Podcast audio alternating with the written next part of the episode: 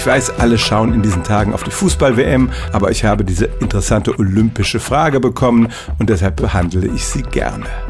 Viele denken ja, das olympische Feuer und der Fackellauf von Griechenland bis zum Austragungsort gehe irgendwie auf die alten Griechen zurück, aber das ist nicht der Fall. Bei den ersten Olympischen Spielen der Neuzeit gab es diese Rituale überhaupt nicht. Zum ersten Mal wurde 1928 bei den Spielen in Amsterdam ein olympisches Feuer entzündet. Als dann die deutschen Spiele 1936 in Berlin vorbereitet wurden, kam das Team um den Organisator Karl Diem auf die Idee, diese Fackelstaffette einzuführen. Über 3000 Läufer trugen die Fackel auf einer Strecke von über 3000 Kilometern und das wurde später von Leni Riefenstahl nochmal im Film nachgestellt.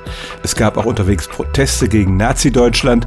In Prag gelang es Demonstranten sogar, das Feuer kurzzeitig zum Erlöschen zu bringen. Die Idee stammte übrigens von einem jüdischen Mitarbeiter von Karl Diem, der aber natürlich in den offiziellen Dokumenten nicht mit Namen genannt wurde. Danach gab es wegen des Zweiten Weltkriegs zwölf Jahre keine Sommerspiele und offenbar fanden dann die Organisatoren diesen Fackellauf ideologisch unbedenklich und er wurde zur Dauereinrichtung.